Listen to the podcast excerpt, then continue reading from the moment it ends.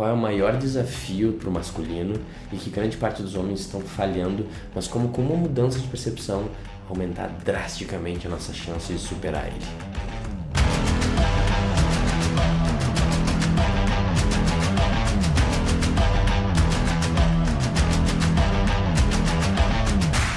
Olá, eu sou Adriano Hadi, seja muito bem-vindo a mais um episódio do que seus amigos não te dizem. E essa, esse tema do maior desafio do homem é baseado numa das principais queixas que eu, que eu recebo no meu atendimento na mentoria individual quanto nas caixinhas de perguntas do Instagram, quanto também nas mentorias em grupos da Academia do Homem Virtuoso. Então esse é um tema muito recorrente e por mais que eu fale sobre ele indiretamente, eu nunca falei tão diretamente quanto eu quero falar aqui. Eu acho que normalmente a gente tem uma visão errada do que é esse desafio e é por isso até que a gente continua penando e tendo dificuldade. Então, vamos lá, só um contexto bem rápido. O masculino tanto né, dentro do homem quanto dentro da mulher, não importa o gênero, mas a nossa parte masculina ela vai sempre buscar mais a morte, a superação, a conquista, ela vai buscar superar os desafios e ter essa conexão, essa proximidade com a morte. Já o nosso lado feminino, ele vai buscar a vida, a criação da vida e manter a vida e o acolhimento e o cuidado e as relações em si e o amor.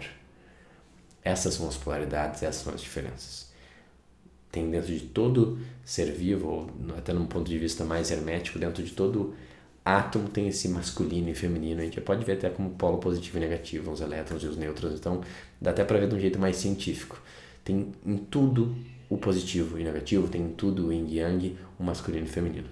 Porém, dentro da teoria que eu estudo, da polaridade, que tem uma vertente que vem talvez lá dos Vedas, do budismo, tem coisas que tem a ver com o Kama Sutra em si, e um monte de ideia que Jung depois nomeou como ânima e ânimos, tudo isso misturado, traz essa filosofia que, por mais que tenha dentro de todo o corpo, masculino e feminino, quase sempre a maior parte das pessoas tem um que é predominante. E de uma forma esse predominante é como a gente daí vai se conectar com o mundo e com os outros. E o fato de a gente ter um predominante facilita a nossa vida. Eles nos limita, eles nos dá um direcionamento e também nos dá quase como se fosse um caminho para a gente atingir a felicidade, que não vai ser igual para todo mundo. Muito bem. Então, grande parte dos homens vão ter uma energia masculina, mas não é sempre assim. Eu, eu por exemplo, sou um homem que minha energia predominante é mais masculina, mas eu tenho muito feminino, o que faz ficar um pouco mais complexo, né? Tanto que eu achei parceira que tinha uma energia muito masculina, mas ao longo do tempo eu fui descobrindo que essa energia feminina mais que eu tinha eram máscaras, na realidade, por traumas e por várias coisas que eu não vou entrar aqui, e da minha esposa de alguma forma também, e com o tempo a gente vai se permitindo voltar para a essência. E a minha essência realmente é mais masculina, e da minha esposa é mais feminina. A gente vai voltando para uma polaridade mais clara em vez de algo mais confuso, como talvez a sociedade agora está querendo que a gente vá para essa direção que realmente eu acho que não é bom para todo mundo e para mim com certeza me fez muito mal essa ideia de neutralidade, tá tudo igual e não existe diferença. Porque lá no fundo do meu âmago eu me sinto muito diferente da minha esposa e isso é um presente. Mas voltando então, naturalmente o nosso lado masculino, então ele vai buscar acima de qualquer coisa essa afronta direta da morte que vai ser experienciada através da conquista, da superação e da missão, né? do propósito do trabalho. Então, essa é nossa ideia de ir lá e conquistar o não conquistado, inventar o que não foi inventado e conseguir tipo superar os limites, ir para a aventura, ir para o desconhecido, né? ou só se trabalhar para conquistar a, a, independência financeira. Então tem essa energia da, da exploração, da, da, proximidade com a morte, da busca de alguma forma da morte para conseguir se provar e crescer. Então o nosso lado que, que busca o profissional, busca o crescimento é sempre o lado mais masculino. Muito bem. E daí o lado feminino, em contrapartida, ele vai fazer a parte que vai cuidar das relações em si, e do cuidado, e do amor, e das trocas e da vida. Muito importante dentro de todos nós também. Mas, de novo, num casal, independente de qual casal, sempre vai ter alguém com um polo mais masculino e polo mais feminino, senão não existe atração. Agora, a pessoa que representa o polo mais masculino vai ter naturalmente a tendência de focar mais na superação, no obstáculo, no trabalho e na missão. Isso é meio que natural e flui bem flui melhor, pelo menos, que a parte do relacionamento e do amor e da troca. E o grande erro que eu cometi e cometo até hoje e que muitos homens que eu atendo cometem é exatamente se perder só nesse lado. Achar que o maior desafio é conseguir esticar mais das suas limitações, ir mais longe e conseguir conquistar mais coisas profissionalmente, de superação e de dessa proximidade com a morte. Só que isso é meio que a parte fácil, na realidade. Não fácil, porque obviamente sempre é um desafio ir para a vida e vencer e explorar as coisas. Mas comparado com a outra parte, no qual a gente tem menos aptidão, essa é a parte mais fácil. O maior desafio do homem não é conseguir continuar crescendo, explorando seus limites, indo para o desconhecido e a morte em busca da sua missão. O maior desafio do homem é realmente conseguir se manter presente enquanto ama o feminino. Essa é a parte que é muito mais desafiadora. Porém, essa é a parte que acaba sendo toda a diferença até na forma que busca a missão e o quanto que conquista a sua missão. Eu tive esse insight porque é muito comum atualmente a gente começar relacionamentos e a gente não conseguir sustentar eles. Então, ou os homens não estão namorando, né?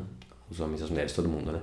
ou se estão namorando depois de que gera um pouco de estresse, falar ah, isso aqui não é mais para mim, ou mesmo quando casa e começa a gerar dificuldades, por exemplo, ter um filho, que é uma coisa extremamente estressante, chega um momento que fala assim, cara, isso aqui não faz sentido para mim. Tipo, eu não consigo lidar, é muito lidar com outra pessoa com valores diferentes, é muito estressante, e ela não me entende, ela não acredita da forma que eu acredito, e a gente não tá alinhado. Ah, eu não aguento mais. Cara, a quantidade de homens que sentam comigo do outro lado ali da, de uma webcam e falam assim, cara, eu não aguento mais, é muito grande. E por que que isso acontece? Porque de alguma forma a gente não foi exatamente capacitado a lidar com o feminino. A gente lida com o feminino de forma controlada através do trabalho. O mundo é o feminino. As conquistas de trabalho são o feminino, mas elas são mais organizadas tu consegue botar uma meta, tu consegue criar uma estratégia. A parte do caos e do volátil te assusta também, mas é um pouco mais previsível. O que acontece quando o masculino se relaciona com o feminino é que a parte do trabalho, que tem essa parte do caos né, e volátil, o que tem dentro de casa ainda não se compara, porque dentro de casa é como se fosse o feminino na sua essência pura. E aquilo lá é uma energia que é a energia de Gaia, né? a energia que move tudo. Assim. Então a gente tem a oportunidade de dividir um lar, uma cama, uma família com a deusa do feminino. Né? E ela tem toda a poder de raiva, destruição, todo o poder de cura e acolhimento, tudo dentro da mesma mulher ou da mesma pessoa que está manifestando a polaridade feminina e que muda drasticamente, às vezes de dia em dia, semana a semana especificamente dentro dos ciclos hormonais, mas às vezes muda de minuto a minuto. No trabalho as coisas não são tão voláteis assim. Elas não são, elas são mais planejadas, tem um monte de gente fazendo acordos, elas se movem no ritmo mais previsível. O feminino, ainda mais quando ele está na sua essência tentando testar os limites, ele é muito mais imprevisível e ele bate bem mais na ferida. Por quê? Porque o mundo ele vai nos testar devagarzinho do jeito que ele testa todo mundo. Quem a gente escolheu para construir uma vida nos conhece e de forma inconsciente vai lá e aperta justamente no botão que é onde você tem que olhar. Então é um, um nível de jogo muito mais desafiador.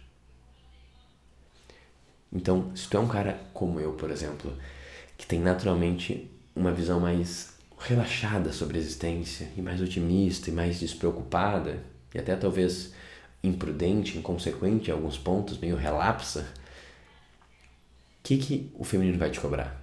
Mais firmeza, mais atitude. E, obviamente, hoje minha esposa me cobra isso muito menos do que ela me cobrava há 10, 8, 7, 5 anos atrás. Mas, ao mesmo tempo, ainda é esse ponto, porque esse é o ponto que eu ainda preciso trabalhar.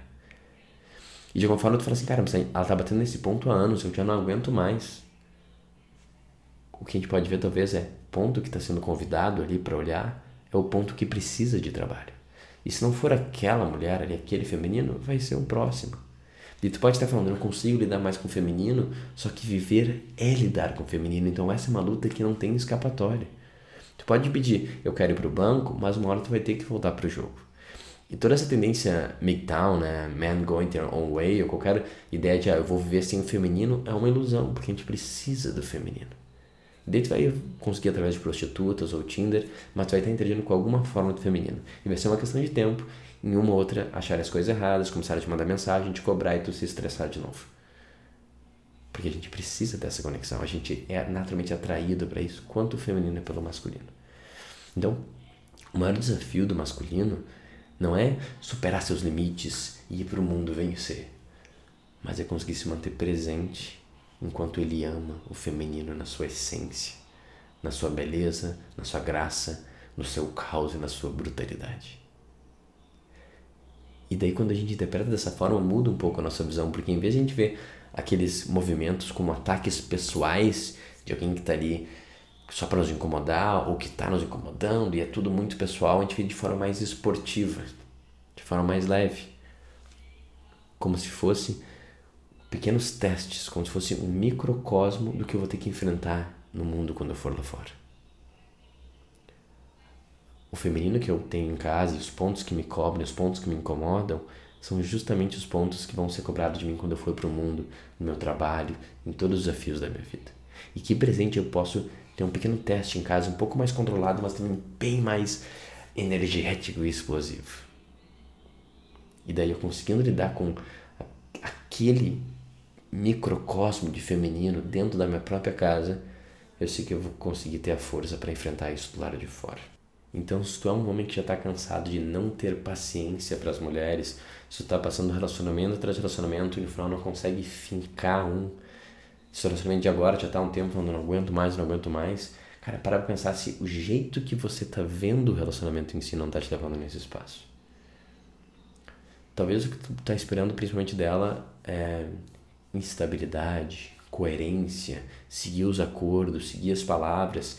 E olha bem, tu está pedindo só qualidades masculinas de retidão e estabilidade, que em alguns sentidos ela até pode te dar, mas se ela te der totalmente, tu vai perder totalmente a tua atração por ela. Porque o que tu se apaixonou não é pela previsibilidade, pela, por ela honrar as suas palavras e está tudo planejado. Tu se apaixonou pelo mistério que existe dentro daquela mulher que te chama do jeito que tu não consegue explicar, que nem um mar chama um marinheiro para explorar. Presta atenção no que, que te atrai no feminino. Obviamente o que te atrai vai ser o que te gera repulsa também, o que te desafia, o que te incomoda. Só que se tu mudar a tua visão e falar assim, ah, ela não é um ser humano racional, não posso contar com ela, ou é sempre isso, fazendo coisas de forma incongruentes, tu está vendo de forma errada, tu está tentando ver essa pessoa como se fosse você, e ela não é você. Ela é feminina e você é o masculino.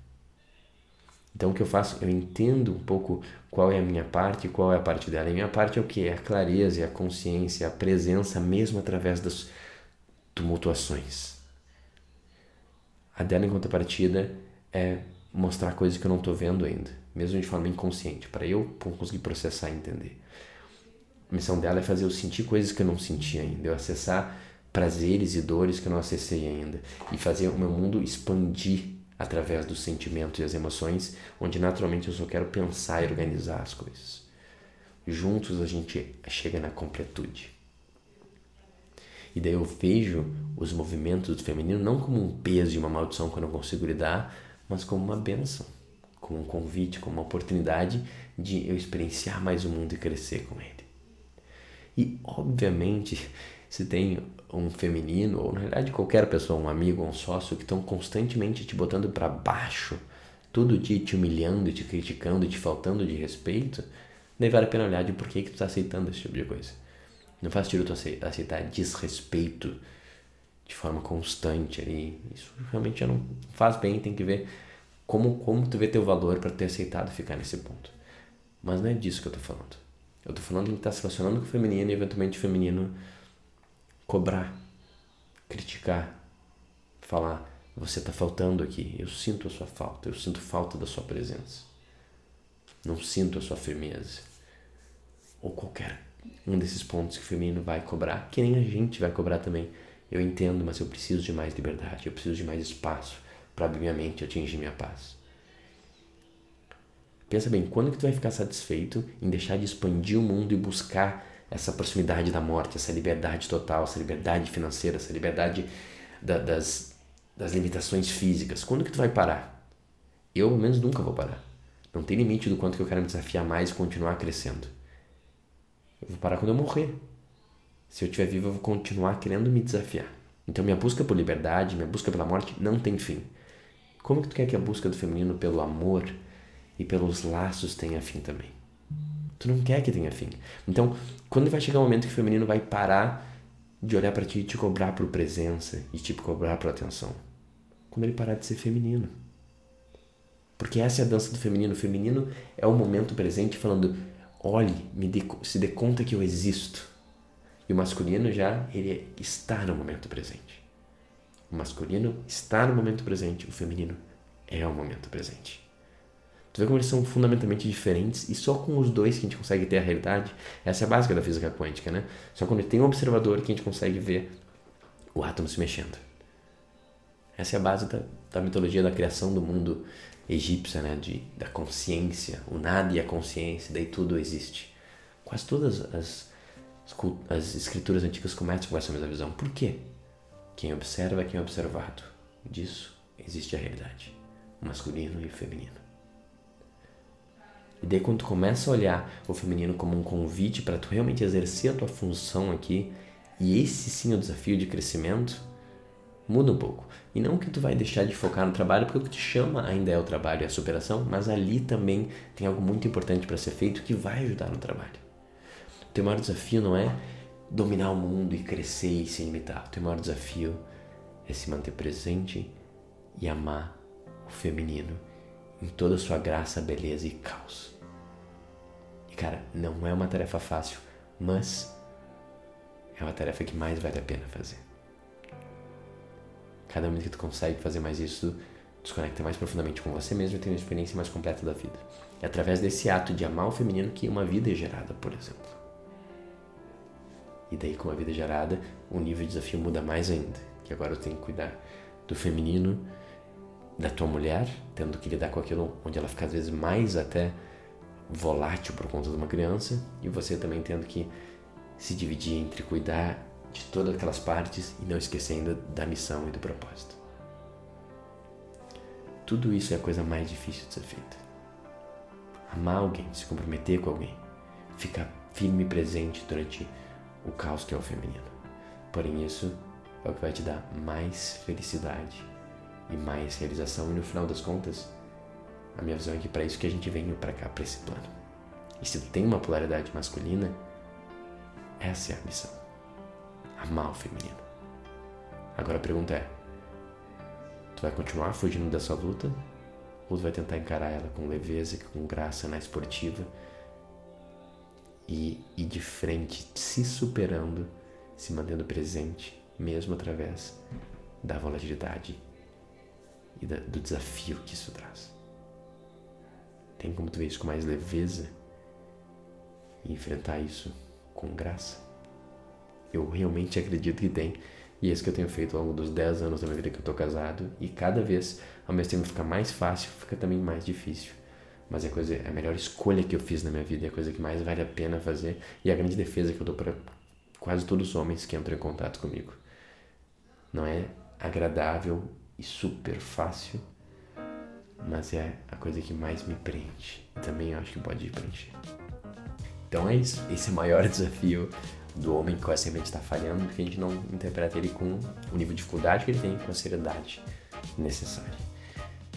Esse tipo de, exatamente esse tipo de desafio é o que a gente trabalha na Academia do Homem Virtuoso, né? que é o meu grupo super exclusivo de 10 homens. A gente faz o trabalho continuado de um ano, se encontrando a cada 15 dias, fazendo um grupo de estudo com leituras e com conteúdos extra, para a gente se conectar como uma pequena tribo, um clã, e a gente crescer em conjunto. Eu criei a Academia do Homem Virtuoso porque eu estava partindo sozinho. Eu realmente falava sobre esse tipo de assunto, da psicologia do masculino, da maturidade, do comprometimento, da mitopoética, e eu não me conectava com ninguém. Quando eu comecei a falar em podcast na internet, Eu vi que tem centenas de homens que têm esse nível de sensibilidade ao mesmo tempo que buscam também serem firmes e viris. E esses homens que estão no meio do caminho, cara, podem ser super beneficiados, se conectarem com outros homens e a gente fazer um trabalho em conjunto. Eu vou abrir uma turma, provavelmente nas próximas semanas, a gente está fechando a data, só que já tem uma lista de espera que está crescendo cada vez mais. Então, se tu quer aumentar a tua chance de participar, né, é todo um processo seletivo, eu entrevisto cada membro para ver se eles vão agregar para o grupo. Eu te recomendo botar teu nome na lista de espera e assim que eu for abrir a turma, eu vou, eu vou avisar primeiro quem tiver nessa lista de espera. Se tem um homem que tu acha que poderia se beneficiar com isso, manda também o link para ele, para ele poder se inscrever e de repente fazer esse jornada que pode mudar a vida dele completamente.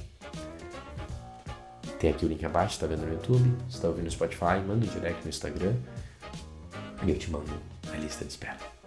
Muito obrigado por ouvir esse conteúdo até aqui. Se ele agregou valor, se tem algum homem que tu acha que precisa desse tipo de conteúdo, ou até uma mulher para entender melhor os desafios do homem, encaminha para essa pessoa, faz essa boa ação do dia e até a próxima.